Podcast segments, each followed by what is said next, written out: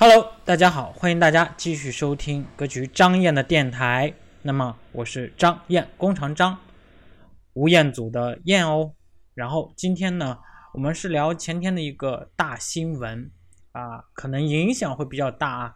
那个美联储又加息了，对吧？加了二十五个基点。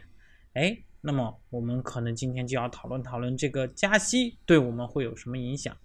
然后这块呢，赵老师就专门录了一个节目。分享给大家啊，那么欢迎大家继续收听。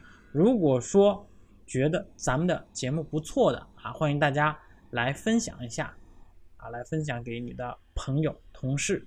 好的，请听。昨天美联储又加息了，加了二十五个基点。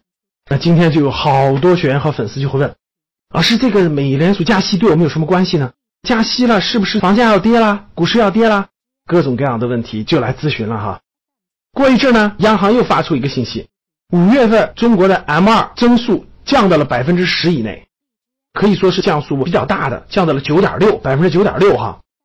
典型的就是货币就收紧了呀。咱们的学员包括粉丝又来问了：M 二降低到百分之十以内了，这对我们有什么影响呢？是不是影响房子啦？是不是影响股市啦？等等等等，大家也可以看得出来。最近这一两天，宏观的货币政策的经济数据呢都在出炉啊，无论是美国加息也好，美国缩表也好，国内 M 二降低也好，可以说是是各大财经新闻的一个主条吧。然后呢，大家都会在问，对我们有什么影响呢？对我们有什么影响呢？其实各位，对我们有没有影响呢？有影响，但是影响大吗？或者说跟我们实际的投资行为影响大吗？大家想一想。如果这些宏观政策对你的投资行为影响那么具体的话，那那些经济学家们早就成为亿万富翁了，大家明白吧？如果 M 二做表，然后呢，你家门前那个房子就掉价了，或者说你买的股票就掉降价了，那你都快成为神了。那就凭这些宏观经济数据，你就是股神，或你就是炒房子大牛。如果美国加息了，房子就涨了，或什么股票就跌了，如果你照着这个反向操作，你就成为股神了，那又是不可能的。为什么呢？各位，从宏观变化到具体的公司变化，它有一段距离；从宏观变化到你家家门口那个楼盘涨跌，那更是有一段距离。各位，什么意思呢？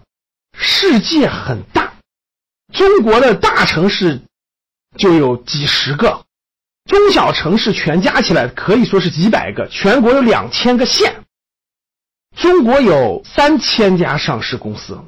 每个公司的业绩都不一样，每个公司所处的行业，它的产品是否有创新，它的业绩增长还是下滑，它在手订单是多还是少，它的产品是不是符合新的趋势，是不是消费升级的等等等等都不一样。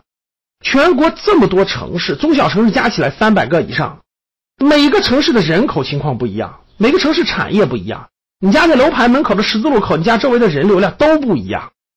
在二零一五年巴菲特股东大会上，当时就有人问过巴菲特，说：“你对这个美国宏观经济对你投资有什么影响吗？”巴菲特说：“我实在想不起来，从来没有我因为任何宏观因素而决定过我做的任何一桩买卖，我也从来不会仅凭宏观因素来收购或者是兼并或者是关闭一家公司。”巴菲特说的很明确了，巴菲特还表示。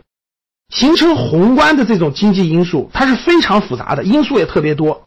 如果你关注这个去做投资，那是相当危险的，它会让你的视野变得模糊不清，看不清真正重要的东西。我觉得也是这样的，各位。作为我们普通个体来说，我们不如把时间认认真真的去分析这个行业，分析这个行业里面的好的公司，分析这个创始人，分析这个公司的产品，分析他的管理团队，分析他产品的商业模式。分析他的客户需求，分析他的消费者心理，等等等等，我觉得这些才会让你心中更有数，而不至于是天上天天在飘着各种各样的信息，我们就改变我们自己内心的想法。那这样，我觉得只会让你变得越来越飘忽不定，越来越浮躁，而不可能做出正确的决策。对于上市公司来说，从宏观的变化到公司的发展有一段距离。从公司的发展到股价的变化又有一段距离，股价的变化到你是否是成功的投资还有一段距离，各位。所以我建议大家，尽量少抬头看天，多认真走路，把时间和精力放在更应该研究的事情上面，才会走得更远。所以说，如果你是一个投资者，你很精通宏观经济分析，你很了解，那可以做一个辅助的手段，也算是个好事但是如果不懂，其实也没有太大关系。我们可以把我们的时间精力放在我们应该放的地方。好的，谢谢各位，希望对你有所帮助。欢迎大家关注我们的微信公众号，谢谢大家。